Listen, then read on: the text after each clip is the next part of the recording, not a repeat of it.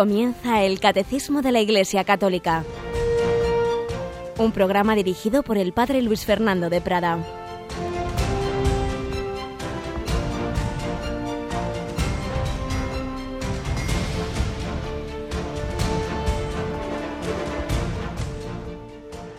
Muy buenos días, querida familia de Radio María. Entramos en esta semana final del Adviento. A partir de este día 17 de diciembre, la liturgia mira ya a esa entrañable fiesta que en una semana celebramos el nacimiento de Jesucristo, el Hijo eterno de Dios. Pero hoy celebramos otro nacimiento. Rocío, buenos días. Buenos días, padre. Buenos días a todos los oyentes. Ya sabes de quién es hoy el cumpleaños, ¿no? Sí, señor, ya lo sé. Y tienes algo preparado, me parece. Vamos a escucharlo. Escuchamos.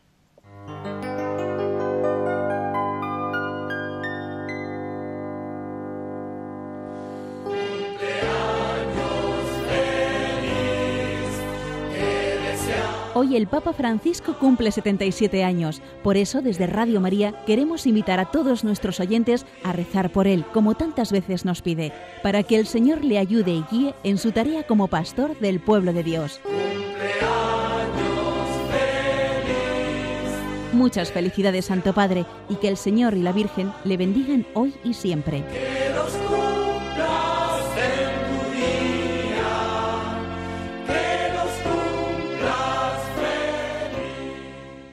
Pues así vamos a hacer, rezar hoy mucho por el Santo Padre que nacía tal día como hoy, 17 de diciembre, pero era bautizado el día de Navidad. Él también tiene muy presente en su agenda particular ese día de su bautismo, que es como renacer, renacer, nacer a la vida espiritual, a la vida de la gracia, a la vida eterna. Pues en este espíritu de oración, en este espíritu eclesial, comenzamos nuestra edición del Catecismo de hoy.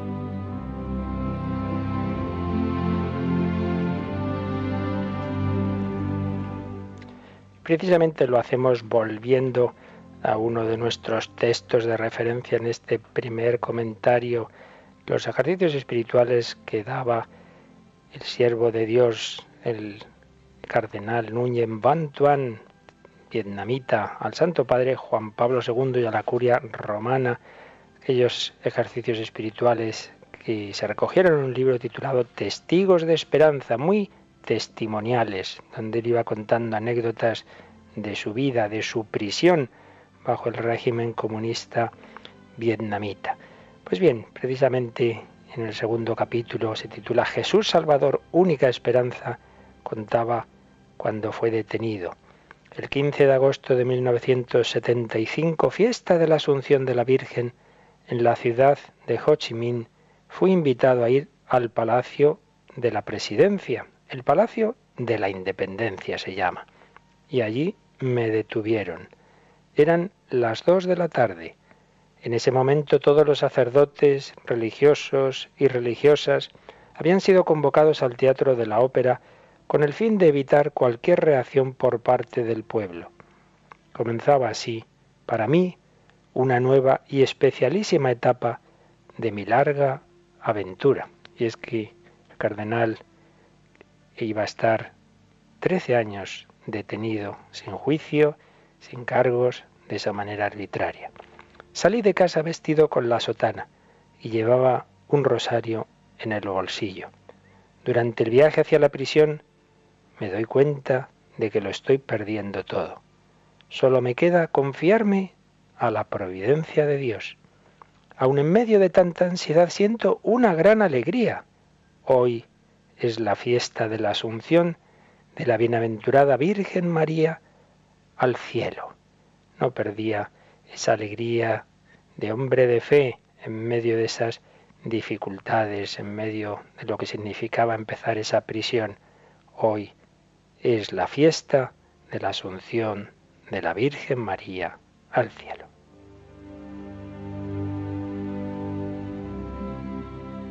Desde aquel momento está prohibido llamarme obispo, padre, simplemente soy el señor Bantuán.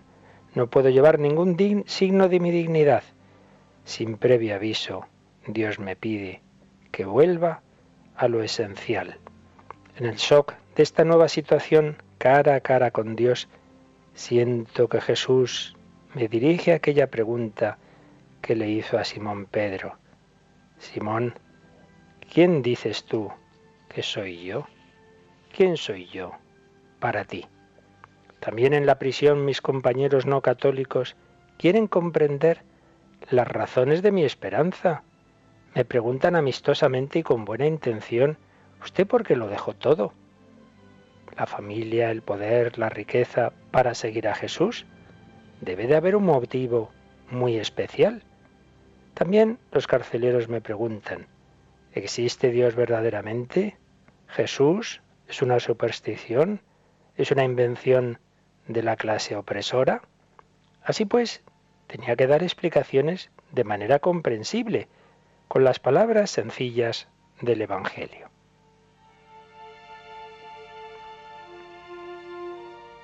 Y un día encontré un modo especial de explicarme. Pido vuestra indulgencia si repito aquí unas palabras que pueden sonar a herejía, decía cuando hablaba a la curia romana. Y eran estas palabras con las que él explicaba su seguimiento de Cristo. Lo he abandonado todo para seguir a Jesús porque amo los defectos de Jesús. Uy, ¿qué es eso de los defectos de Jesús? Y entonces, Monseñor Bantuán explicaba estos cinco defectos. Jesús no tiene buena memoria. Jesús no sabe matemáticas. Jesús no sabe de lógica. Jesús es un aventurero. Y, en quinto lugar, Jesús no entiende ni de finanzas ni de economía. No podemos leer todo, pero básicamente era esto. Jesús no tiene buena memoria porque cuando el ladrón le dice, acuérdate de mí cuando vengas en tu reino, si hubiera sido yo, le habría contestado, bueno, de acuerdo, pero tus crímenes tienen que ser espiados, al menos con 20 años de purgatorio. Sin embargo, Jesús olvidó todos los pecados de aquel hombre. Hoy estarás conmigo en el paraíso. Por eso decía, Jesús no tiene buena memoria. Jesús no sabe matemáticas, porque para él una oveja es como las 99. Dejas los 99 y se va por la oveja perdida. Jesús no sabe de lógica, porque la mujer que pierde aquella dracma, organiza luego una fiesta cuando ha encontrado la dracma. Dice, pues gastaría más de lo que significa la dracma en la fiesta que el, que el valor de lo perdido. Y es que el corazón tiene sus razones que la razón no entiende. También Jesús tiene una extraña lógica en su corazón. Cuarto defecto, Jesús es un aventurero porque él se mete en unas aventuras tremendas y el que le sigue está destinado a la persecución, al proceso judicial, al fracaso.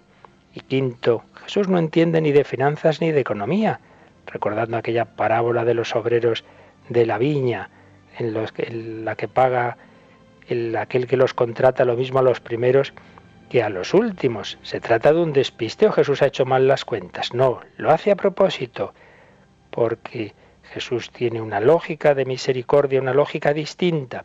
Y terminaba esta exposición diciendo, ¿por qué Jesús tiene estos defectos? Porque es amor. El amor auténtico no razona, no mide, no levanta barreras, no calcula, no recuerda las ofensas y no pone condiciones. Qué expresiones tan bellas. El verdadero amor no se quedan razones, no mide, no levanta barreras, no calcula, no recuerda las ofensas. ¿Cuántas veces estamos recordando ahí lo que me hizo esa persona o que aquella vez que no se acordó de mí o que no me felicitó, pues yo tampoco lo hago ahora? No, no recuerda y no pone condiciones, no pone condiciones. Es un amor incondicional. Jesús actúa siempre por amor. Del hogar de la Trinidad Él nos ha traído un amor grande, infinito, divino, un amor que llega a la locura y que pone en crisis nuestras medidas humanas. Cuando medito sobre este amor mi corazón se llena de felicidad y paz. Espero que al final de mi vida el Señor me reciba como al más pequeño de los trabajadores de su viña, y yo cantaré su misericordia por toda la eternidad. Los santos son expertos en este amor sin límites. Y recordaba lo que le impresionaron en una visita a las palabras que Jesús le había dicho a la santa que allí está enterrada, Santa Margarita María de la Coque. Si crees, verás el poder de mi corazón. Pues vamos a quedarnos también nosotros hoy con esta preciosa expresión que nos recordaba aquí, querido Bantuan. Si crees, verás el valor, verás el poder de mi corazón. Fiémonos de las medidas de Dios, fiémonos del infinito poder del amor de Jesucristo.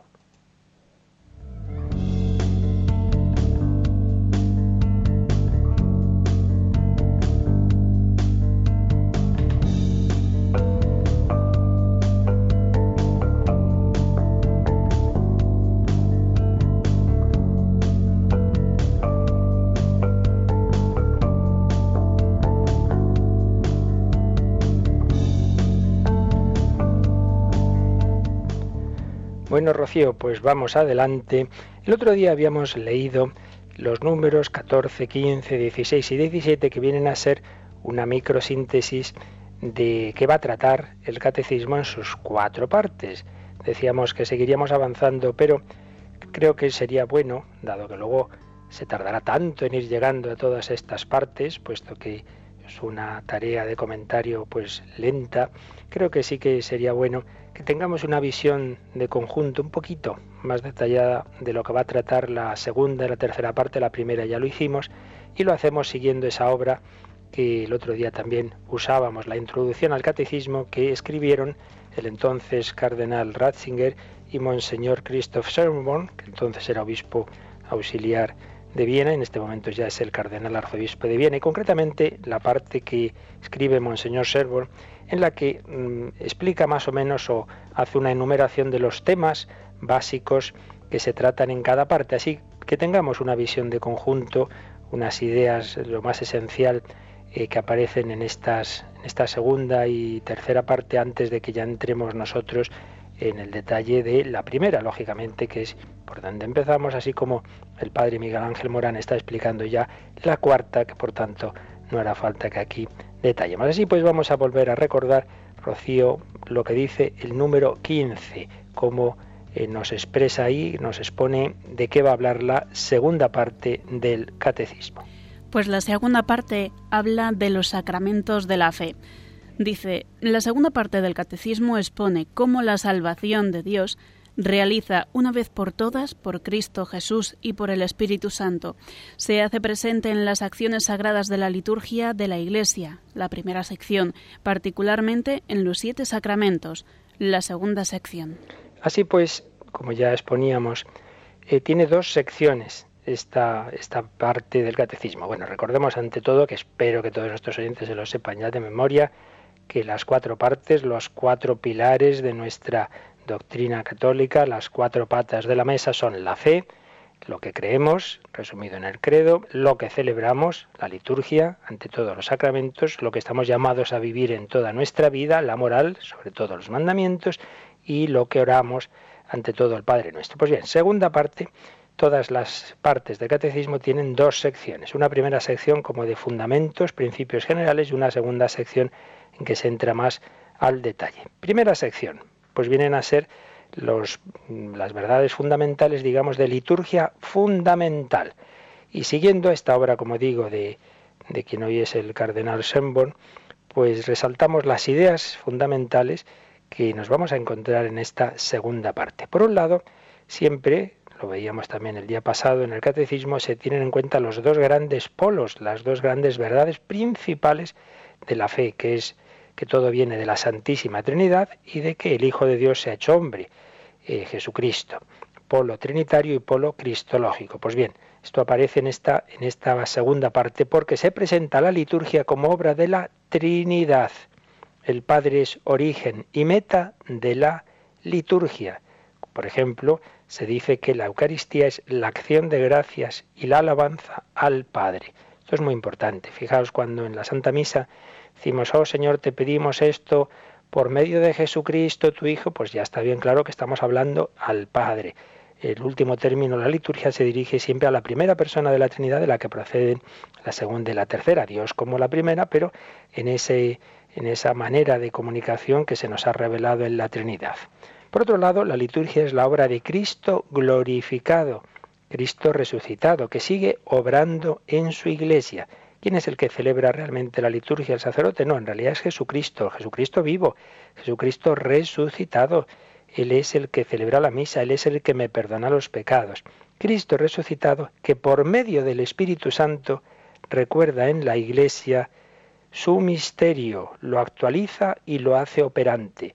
Es decir, todo lo que Jesús vivió en la liturgia se hace vivo, se hace presente, se hace operante. ¿Recordáis la escena del joven rico? Ese joven no siguió a Jesús, pero un día se estaba celebrando la misa y eh, entró un joven, Antonio, eh, en esa celebración y precisamente se leía el Evangelio del joven rico.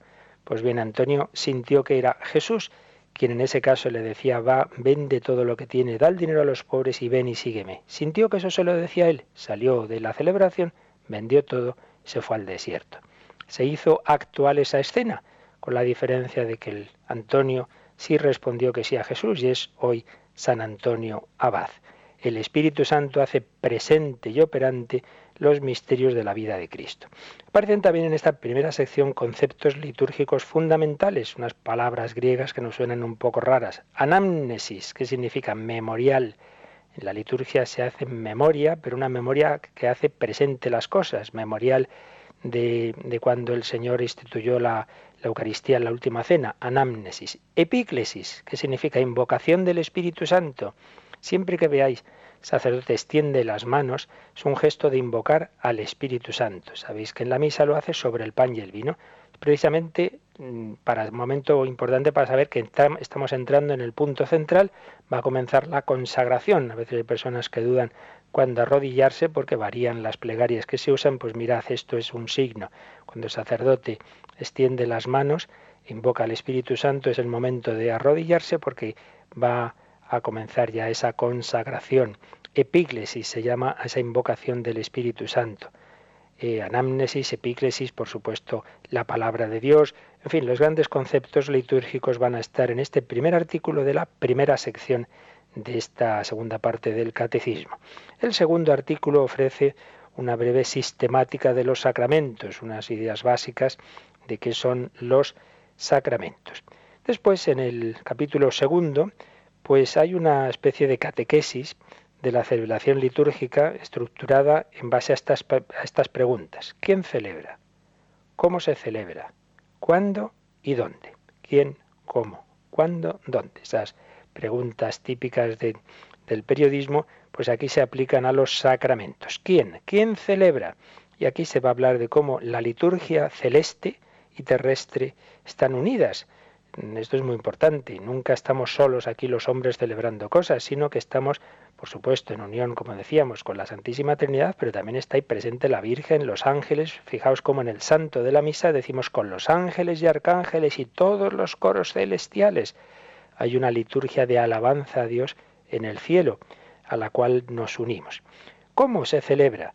Y aquí se va a hablar de los signos y de los símbolos más importantes de la liturgia muy importante en la liturgia los símbolos, pues las, por supuesto las palabras, las acciones, pero también están pues el agua, el aceite, el pan, el vino. El Señor usa esos símbolos y se nos va a hablar de su significado antropológico, que significa pues de una, una primera aproximación el agua en cualquier cultura, pero también de su significado en el Antiguo Testamento, en la vida de Jesucristo y en la historia de la Iglesia se nos va a hablar de palabras y acciones, canto, música e imágenes santas. Todo ello entra dentro de la liturgia. ¿Cuándo se celebra? Y aquí en el cuándo hay tres temas muy importantes sobre el tiempo litúrgico. ¿Cuáles son?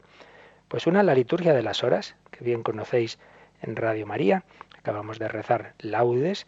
Eh, pues el tiempo es santificado por la liturgia porque eh, existen, en efecto, esas esas oraciones que van dirigiéndose al Señor en cada momento del día, pues al comenzar el día con las laudes, durante el día la hora intermedia, y al caer la tarde las vísperas, al acabar el día las completas y en cualquier momento el oficio de lecturas. Es una santificación del tiempo. Pero luego, ¿cómo se santifica el tiempo, el ritmo semanal? Pues ante todo con el Día del Señor, el domingo. El Concilio Vaticano II insistió mucho en la importancia del domingo, que aquí en el Catecismo también se nos va a explicar. Pero luego está el ritmo anual. El ritmo anual viene eh, hecho presente en la liturgia a través del año litúrgico. Estamos ahora en Adviento, luego Navidad, tiempo ordinario, Cuaresma, Pascua, etcétera. Tiempo litúrgico. Son los temas que van a aparecer en el cuándo de la liturgia. ¿Y dónde? Y ahí en el dónde se nos va a hablar de, la casa de Dios, del, simbolismo del templo. Y hay que completar esta parte con lo que en la tercera parte del catecismo se nos va a hablar del arte sacro, punto fundamental. Bien, esto nos va a aparecer en este capítulo segundo de esta primera sección de la parte del catecismo dedicada a la liturgia. Luego en el artículo segundo se nos va a hablar de la diversidad de las liturgias en la unidad de la Iglesia celebrante. La Iglesia Católica tiene una liturgia, pero a su vez esa liturgia tiene diversos ritos. Claro, estamos acostumbrados al rito romano, pero incluso en España existe el rito hispano-mozárabe y que, como sabéis, se celebra de una manera muy particular en la diócesis de Toledo, pero también en otros lugares. Existe la posibilidad determinadas circunstancias y desde luego en sitios como la Catedral de Toledo todos los días se puede se celebra en una de las capillas la misa en rito hispano-mozárabe que era como se celebraba en España, bueno, una adaptación más o menos de cómo se celebraba en España antes de la unificación que se hizo en Europa eh, del rito romano. Pero existe en Italia también el rito ambrosiano y no digamos ritos orientales. Por tanto, cómo podemos celebrarlo, esencialmente lo mismo, pero a la vez con esa diversidad. Esto pasa en muchos, muchos temas de la Iglesia. El Espíritu Santo es capaz de dar a la vez unidad y diversidad. Es la diferencia entre Babel y Pentecostés. En Babel la diversidad de lenguas generó confusión. En cambio, en Pentecostés la diversidad de lenguas llevaba a la unidad. Todo el mundo entendía lo que se decía en distintas lenguas. Pues eso es la unidad de la Iglesia. Tú puedes ir la plaza de San Pedro y estar al lado de un africano, de un asiático, cada uno con su estilo, cada uno con su manera de cantar, de celebrar, pero a la vez todos unidos en la misma fe, en la misma devoción. Primera sección, pues, de la liturgia, estos son los temas básicos que aparecen en ella. Y la segunda sección ya entra en los sacramentos. Y aquí mm, recordamos también pues ya lo decíamos, otra cosa que todo católico debe tener bien clarita en su cabeza así como están las cuatro partes del catecismo, que no nos olvidemos de que los siete sacramentos los podemos dividir en tres bloques, en tres grupos.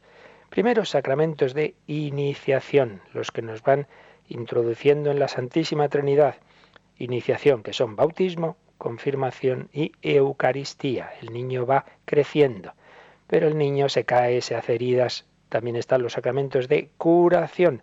En primer lugar, la penitencia, o reconciliación o confesión y luego pues cuando ya hay enfermedades serias o ya entramos en la etapa de ancianidad la unción de enfermos unción de enfermos. Eh, sacramentos de iniciación sacramentos de curación y sacramentos al servicio de la comunidad que no son tanto para uno mismo cuanto para servir a los demás. Y aquí entran el matrimonio y el orden sacerdotal. En la eh, exposición de los sacramentos se va a seguir un esquema más o menos semejante en todos ellos. Se suele partir de los nombres, los nombres con que se designa el respectivo sacramento, se va a hablar de su institución por Cristo, pero en el conjunto de la historia de la salvación, como eran ya prefigurados en el Antiguo Testamento, cómo se fundamentan en la vida de Jesús y cómo se desarrollaron después en el tiempo de la Iglesia. Y la doctrina, señalaba Monseñor Schönborn, sobre cada sacramento, no se ofrece de una forma abstracta, sino partiendo de su celebración litúrgica. es un tipo de explicación que se llama mistagógica, partiendo de los ritos. Los ritos del sacramento, los signos y palabras significan aquello que el sacramento opera. Se nos va a hablar en todo sacramento de aquel que lo recibe, de aquel que lo administra, receptor, ministro y de sus efectos. Y siempre teniendo en cuenta no sólo la tradición litúrgica latina, sino las tradiciones orientales, cosa que ya hacía, por cierto, el catecismo romano, el posterior al concilio de Trento. Y así, pues como quería eh, nuestro querido Juan Pablo II, la Iglesia puede respirar con sus dos pulmones, oriente y occidente. Y ya, pues bueno, mm, podríamos ir viendo, y así lo hace el catecismo, cada sacramento. Aquí simplemente, obviamente, estamos anunciando qué temas básicos se van a tratar en cada, en cada una de estas partes. Por ejemplo, en el bautismo se nos va a hablar, un punto debatido por algunos, el bautismo de niños. Se va a hacer ver que tiene su sentido y su necesidad del tema discutido y complejo de qué pasa con los niños que han muerto sin el bautismo. En fin, serán algunos de los temas que van a aparecer en la explicación del bautismo. La confirmación se nos va a hablar de cómo históricamente ha habido dos tradiciones de cuándo administrarlo, una tradición más en Oriente, otra en Occidente. Se nos va a hablar del punto también a veces debatido de la edad de la confirmación. De la Eucaristía, pues se destaca en el catecismo particularmente algo que hoy día tiene riesgo de ser olvidado, el carácter sacrificial de la Eucaristía. La Eucaristía no es una simple comida de de celebrar a Jesús, sino es un sacrificio. Orad, hermanos, para que este sacrificio mío y vuestro sea agradable a Dios Padre Todopoderoso. Decimos, carácter sacrificial, importancia de la presencia real de Jesús en la Eucaristía. No es un simple símbolo, esto nos recuerda que Jesús está entre nosotros. No, no, no, esto que parece pan ya no es pan, esto es el cuerpo de Cristo. Por ello se nos va a hablar también de la adoración eucarística y del sentido escatológico de la Eucaristía y de todo sacramento, por supuesto, todo sacramento y concretamente la Eucaristía es prenda de la gloria futura. Lo que aquí vivimos pues es anticipo de la vida eterna. Sacramento de la penitencia o reconciliación.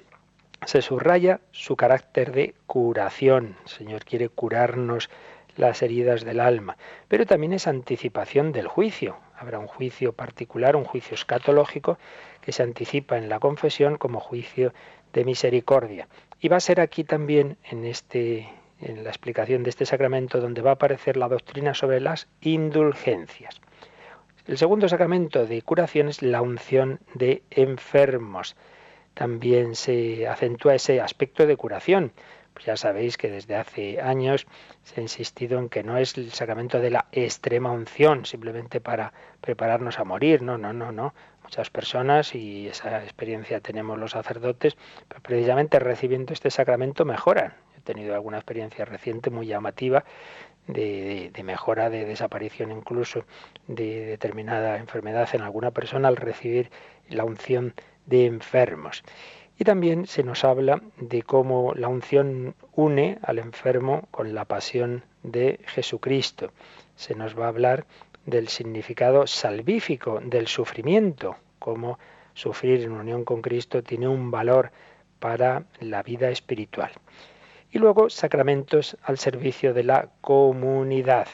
El orden sacerdotal, que es una forma particular de participación en el único sacerdocio de Cristo, recordando que hay dos formas de participación en ese sacerdocio de Cristo. Todo bautizado, todo cristiano, es sacerdote en un sentido amplio, está llamado a unirse con Jesús y a ofrecer su vida y a dar testimonio de la fe, a ser profeta ante los demás, pero eso es una forma de sacerdocio común distinta a la del sacerdocio ministerial, que capacita, nos capacita para obrar en persona de Cristo, cabeza, dándonos unas especiales, un especial poder pues, de perdonar pecados, de, consagrar el cuerpo de Cristo, etc. Sacramento del orden, que tiene tres grados, tres grados, diaconado, eh, presbiterado y episcopado, que es la plenitud del orden sacerdotal.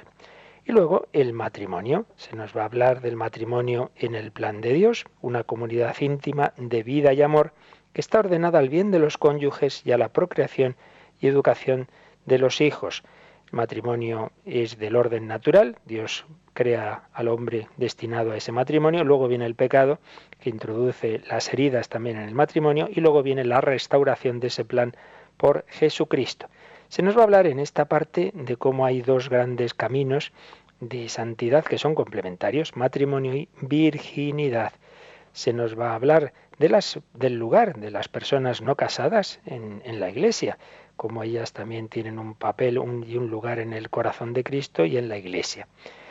Finalmente, tras haber hablado de los siete sacramentos, eh, se nos va a hablar de los sacramentales, es decir, un tipo de signos que no los instituyó Jesucristo, sino la Iglesia con ese poder que Jesús le dejó, lo que atéis en la tierra quedará atado en el cielo, como pueden ser las bendiciones, como pueden ser los exorcismos, fin, diversos sacramentales, signos que la Iglesia usa eh, para ir santificando las diversas circunstancias de la vida. Y finalmente termina esta, esta segunda parte del catecismo hablándonos de la muerte cristiana, del sepelio cristiano, del entierro.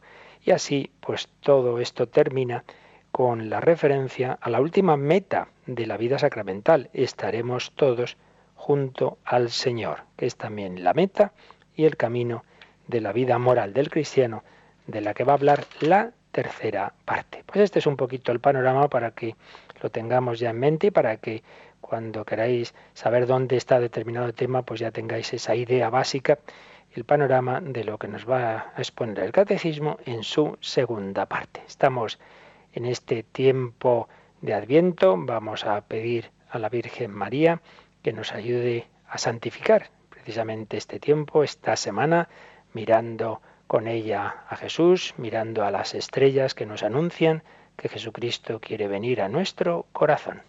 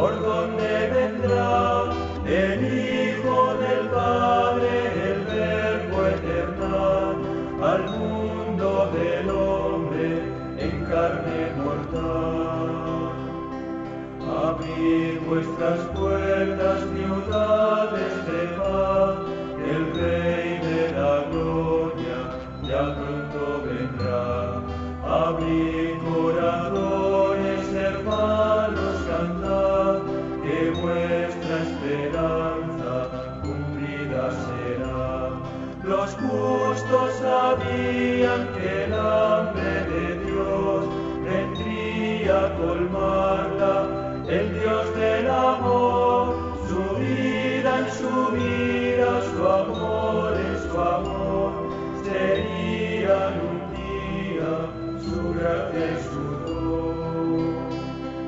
Ven pronto, Mesías, ven pronto, Señor, los hombres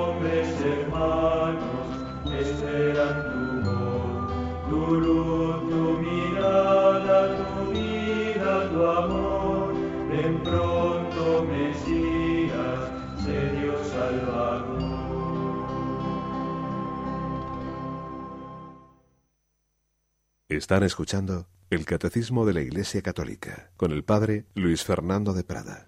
Y estamos pues haciendo esa visión panorámica de lo que trata cada una de las partes del catecismo, sirviéndonos precisamente del resumen que ofrecía el que fue el secretario de redacción del catecismo, Monseñor Christoph Schönborn. Habíamos hecho esa panorámica de la segunda parte, la parte de la liturgia, vamos a ver rápidamente la tercera parte, Rocío, que nos resume el número 16 del catecismo.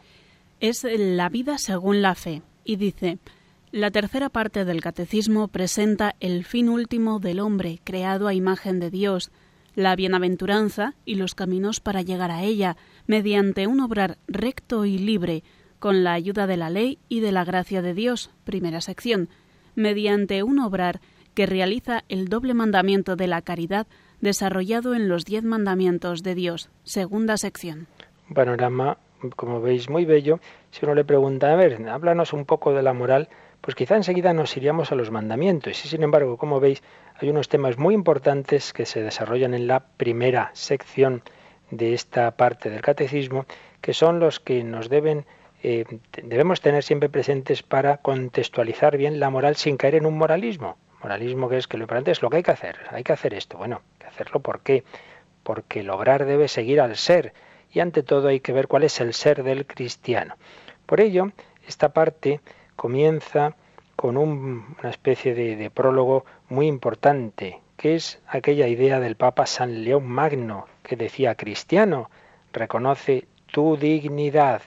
Y es que si las dos primeras partes del catecismo nos han hablado del ser del cristiano, ese ser que brota de las verdades de la fe que se nos comunican en la liturgia, ese ser del cristiano tiene que traducirse ahora en su obrar, en una vida conforme a ese ser, conforme a la dignidad del hombre y del cristiano, pero partiendo de ese ser.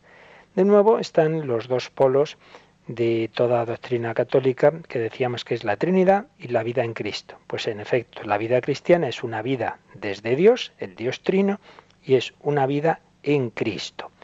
Partimos de la vocación del hombre como un ser creado a imagen de Dios. Esto es muy importante.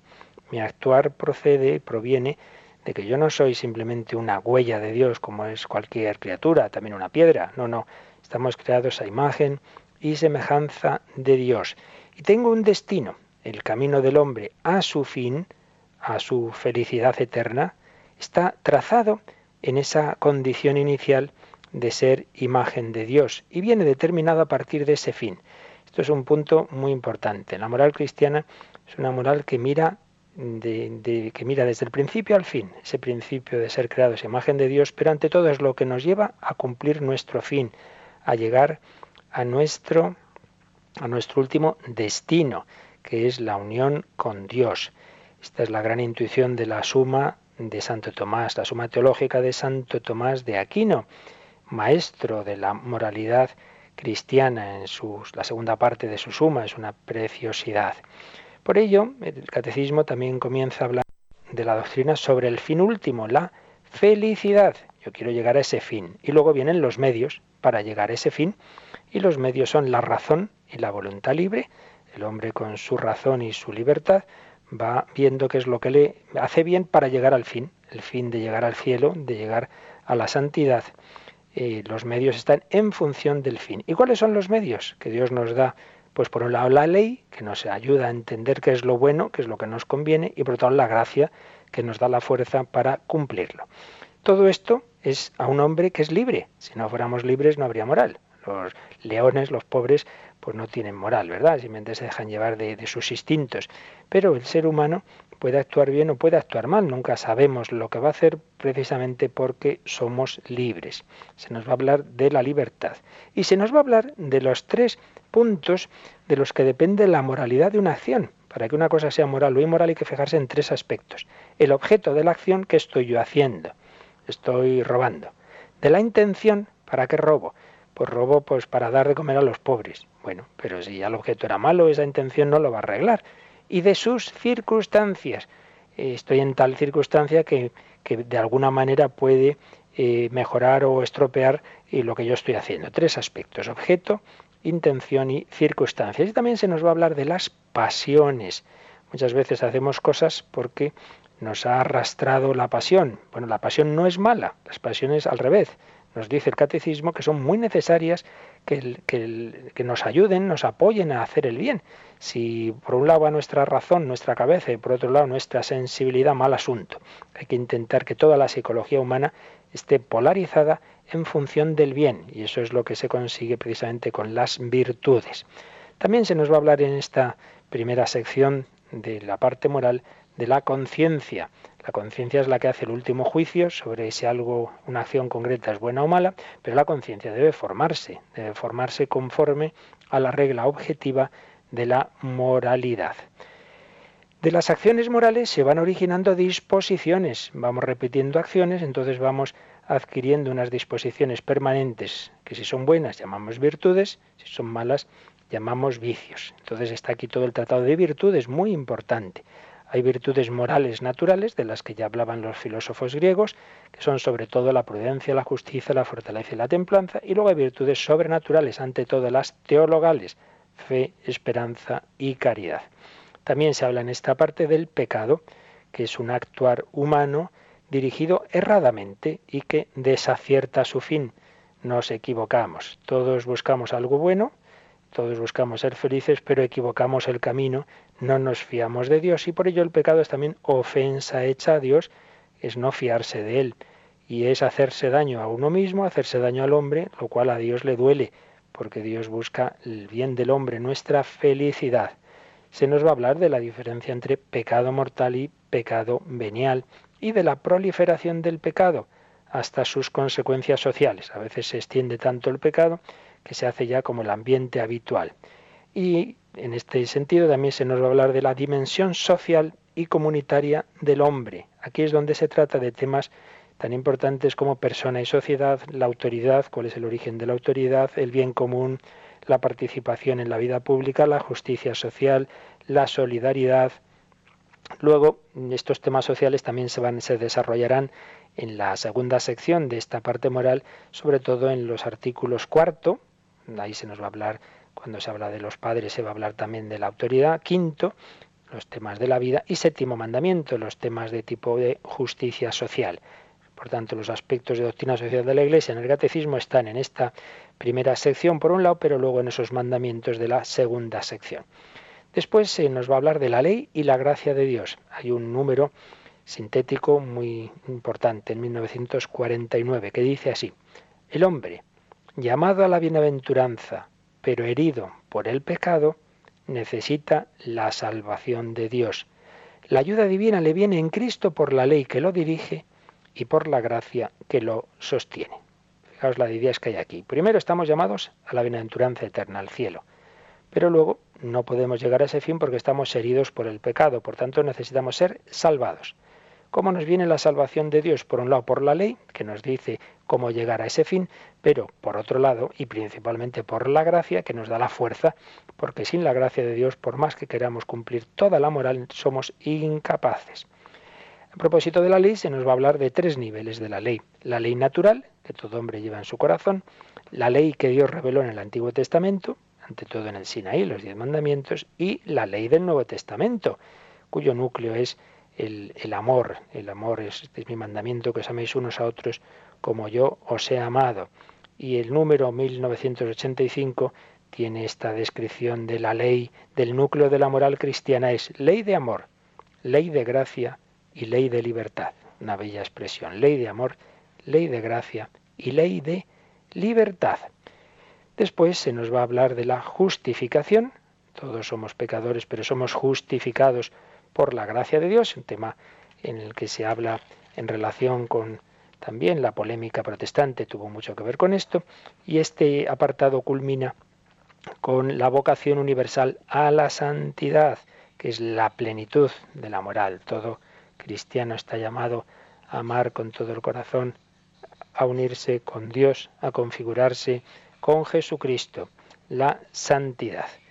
Y termina esta primera sección con la Iglesia como madre y educadora, y como mm, el magisterio de la Iglesia tiene su, su importancia también en estos temas de moral. Y esta es la primera sección de la parte moral del catecismo, como veis, muy importante que no podemos obviarla. Y luego ya la segunda sección son los diez mandamientos. Se nos va a hablar primero en general del decálogo, el lugar, su lugar en la escritura y la tradición, el carácter liberador del decálogo, cómo Jesús mantiene los mandamientos, no, no quedan abolidos, no he venido a abolir la ley, sino a darle su cumplimiento, y cómo vienen presentados y como despliegue del doble mandamiento del amor. Cuando a Jesús le pregunta el mandamiento más importante, ya sabéis que dice, amarás al Señor tu Dios con todo tu corazón, etcétera, y al prójimo como a ti mismo. Cuando se vayan exponiendo los mandamientos, siempre se empieza en primer lugar por lo positivo, por las virtudes y actitudes que corresponden a ese mandamiento. Y sobre ese fondo positivo ya se verá después más claro lo negativo, las actitudes incorrectas, los pecados que van contra cada uno de esos mandamientos. Esos mandamientos después, como digo, se van a ir exponiendo en conformidad a esas dos tablas de la ley. La primera tabla, los tres primeros mandamientos que se refieren a Dios y la segunda tabla, los que se refieren al prójimo. Yo amo a Dios, hablo bien de Él, segundo mandamiento, no tomarás el nombre de Dios en vano, y sobre todo le tengo presente en momentos especialmente dedicados a Él. Santificarás las fiestas. Los primeros mandamientos son el desarrollo del amor de Dios. Y la segunda tabla son los bienes humanos de la relación con uno mismo y con los demás. En primer lugar, eh, la vida nace en la familia, por ello en el cuarto mandamiento todo lo relativo a la familia, en el quinto todo lo relativo a la vida, no matarás, que no es solo la vida física, sino todo lo que la acompaña. Podemos matar también con el odio, con el corazón. Pero esa vida nace en familia a través del don de la sexualidad, sexto mandamiento, lo relativo a, esa condición sexuada del hombre, que en el sexto a nivel de acciones en el noveno a nivel de pensamientos y deseos.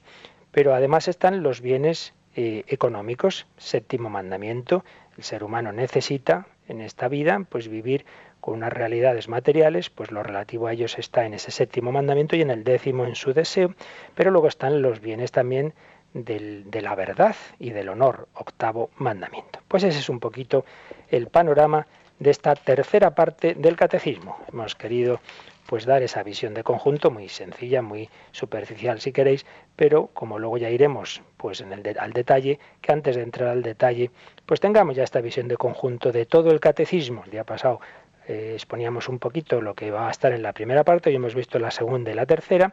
La cuarta, como ya lo está exponiendo el padre Miguel Ángel Moral, no hace falta que la está exponiendo esa visión de conjunto también, no hace falta que aquí entremos en detalle, pero lo mismo, tiene una primera sección de fundamentos de doctrina general de la oración y una segunda sección más detallada sobre el Padre Nuestro. Pues esto es el panorama de todo el conjunto del catecismo. Mañana veremos las indicaciones prácticas que a partir del número 18 nos da el catecismo para el uso del mismo texto y bueno, pues iremos avanzando ya número a número. Lo dejamos aquí, tenemos como siempre este momento para reflexionar en todo lo que hemos dicho y también para si queréis hacer consultas en el correo electrónico o llamando al teléfono que ahora nos van a recordar. Participa en el programa con tus preguntas y dudas. Llama al 91 153 8550. También puedes hacerlo escribiendo al mail catecismo arroba radiomaria.es. Catecismo arroba radiomaria.es.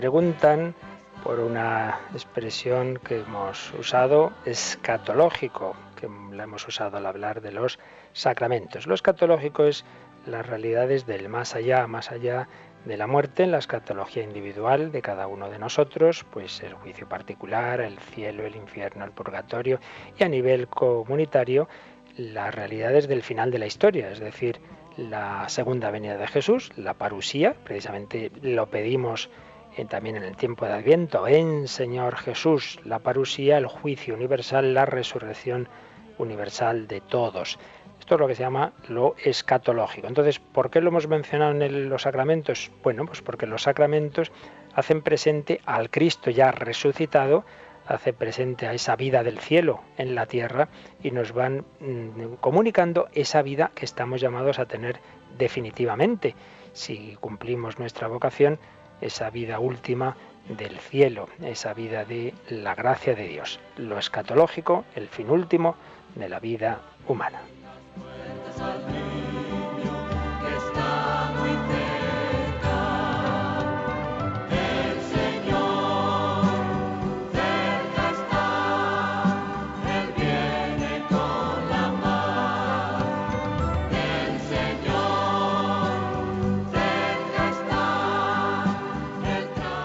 También nos preguntan por las luces y sombras de la teología de la liberación. Si la Iglesia Católica la ha rechazado y por qué. Bueno, de esto hablamos en uno de los programas introductorios y obviamente es un tema complejo que no se puede despachar en dos minutos. Por ello, pues siempre esto conviene que lo ampliéis. Pero bien, vamos a intentar resumirlo brevemente. Hay que distinguir un sentido totalmente aceptable de, esta, de este enfoque y lo que en cambio en su momento se fue rechazado o al menos hizo ver sus peligros. ¿Qué sentido tiene aceptable? Bueno, pues el darnos cuenta de que un componente, un componente de la moral cristiana, que precisamente acabamos de hablar de ello, es la dimensión social. Uno no puede decir, bueno, lo importante es ir a misa, portarme bien en casa y luego da igual yo cómo vivo en la empresa o da igual lo que pasa en la sociedad. No, no, no un componente fundamental de la moralidad cristiana es tu comportamiento social. Y entonces la teología de liberación destaca que si el Evangelio se toma en serio, implica la liberación de las diversas esclavitudes que por desgracia muchas veces hay en la sociedad. Personas que viven en una absoluta miseria mientras otros están en el lujo. Eh, situaciones de esclavitud, situaciones de explotación. Todo ello no puede ser ajeno de ninguna manera al anuncio cristiano, al anuncio eh, del pastor de la iglesia. Entonces, sentido totalmente eh, coherente con toda la tradición de la iglesia, desde el Evangelio, los santos padres, etcétera, es esa dimensión social liberadora del Evangelio y que no podemos quedarnos tan tranquilos pues ante las diversas injusticias, ante los pueblos oprimidos, etcétera, etcétera. En cambio, ¿cuáles eran y son, aunque esto sobre todo fue un tema muy fuerte en los años 70, 80, los riesgos que algunas corrientes fuertes, sobre todo en Latinoamérica, tuvieron eh, partiendo de algo sano y bueno, que es, esto que os acabo de decir. Pues básicamente los peligros vinieron por dos lados. Uno, el reduccionismo, es decir, eso que es importante, pues prácticamente reducir el cristianismo a esa dimensión. Lo importante es que, luchemos por la justicia y entonces el cristianismo es ante todo eso una obra de liberación social, olvidándonos de muchísimos aspectos previos de donde procede todo lo demás, porque si se dan esas situaciones de injusticia es porque todos somos pecadores y es necesario eh, esa conversión del corazón y así como quizá había peligro en otra época de reducir la moral al sexto mandamiento, pues también hay el peligro de reducirla al séptimo, de reducirla a esos aspectos de justicia social. Entonces, peligro de reduccionismo. No reduzcamos el cristianismo a una mera eh, a un mero compromiso social. Esto a veces pasa, de una manera muy concreta lo podemos ejemplificar, cuando un grupo cristiano lo único que hace son voluntariados de tipo social, que puede hacerlos un no cristiano, hombre, pues eso es bueno, pero eso es solo una pequeña parte de todo lo que hay que hacer en la vida de la Iglesia. No reduzcamos el cristianismo a un determinado moralismo social, no reduzcamos los diez mandamientos al séptimo, no reduzcamos toda la vida cristiana a, una, a un aspecto importante, pero que no deja de ser un aspecto. Eso por un lado, el peligro del reduccionismo.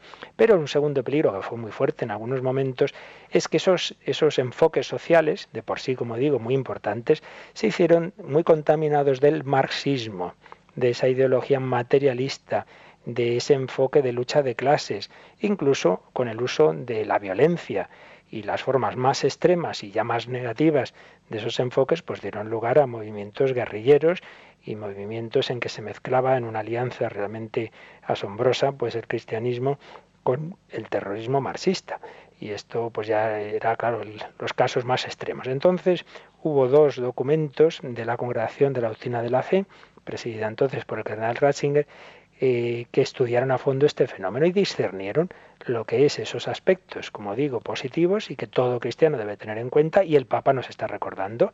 Esta última exhortación, Evangelii Gaudium, tiene varios, bastantes eh, puntos dedicados a esa dimensión social del anuncio del Evangelio, como la encíclica em, del Papa de la Caritas in Veritate, una encíclica tremenda a nivel social, y no digamos toda la doctrina social de Juan Pablo II, etcétera. Esto no es ninguna novedad. Pues bien, esos documentos de la Teología de la Liberación sobre la teología de la liberación de la Congregación por la Doctrina de la Fe discernían esos aspectos positivos y necesarios que han estado siempre y que aparecen en la doctrina social de la Iglesia y sobre todo en su época moderna, desde el Papa León XIII hasta el momento actual, de los eh, aspectos, en cambio, peligrosos, como os digo que serían esos reduccionismos del cristianismo a esta dimensión social y, sobre todo, lo que se dio mucho, que ya gracias a Dios ha ido pasando, de la contaminación marxista de los enfoques sociales de, de, lo que es, de lo que en sí mismo es justo, repito, de esa dimensión social de la doctrina de la Iglesia. Bueno, pues yo creo que ya con esto tenemos bastante. Me dicen que ha habido varias llamadas también para felicitar al Papa. Por ahí comenzábamos recordando que hoy Santo Padre cumple 77 años que os pedimos a todos le tengáis muy presente, como él siempre nos pide, rezad por mí, lo haremos en Radio María, rezaremos muy especialmente por el Papa. Yo recuerdo también que seguimos en la campaña de Adviento y Navidad, necesitamos vuestra ayuda, son tiempos difíciles, muchas personas valoran Radio María, pero pues son momentos de crisis y por ello os pedimos un esfuerzo especial, que aunque sean pequeñas aportaciones, pues no dejemos de, intentarlo y no dejemos de, de comunicar a los demás esta necesidad. Si queremos que Radio María siga adelante, todos tenemos que poner nuestro granito de arena. Pues ya sabéis, desde ahora, desde las 9 de la mañana hasta las 11 de la noche, siempre hay personas atendiendo el teléfono, ese 902 500 518 902 500 518. Siempre tendréis personas para que podáis ahí hacer vuestra aportación, vuestro donativo a la radio de la Virgen. Pues a ella le pedimos su intercesión por nosotros, pero muy particularmente por el Santo Padre. La bendición de Dios Todopoderoso, Padre, Hijo y Espíritu Santo, descienda sobre vosotros y os acompañe siempre. Y hasta mañana, si Dios quiere.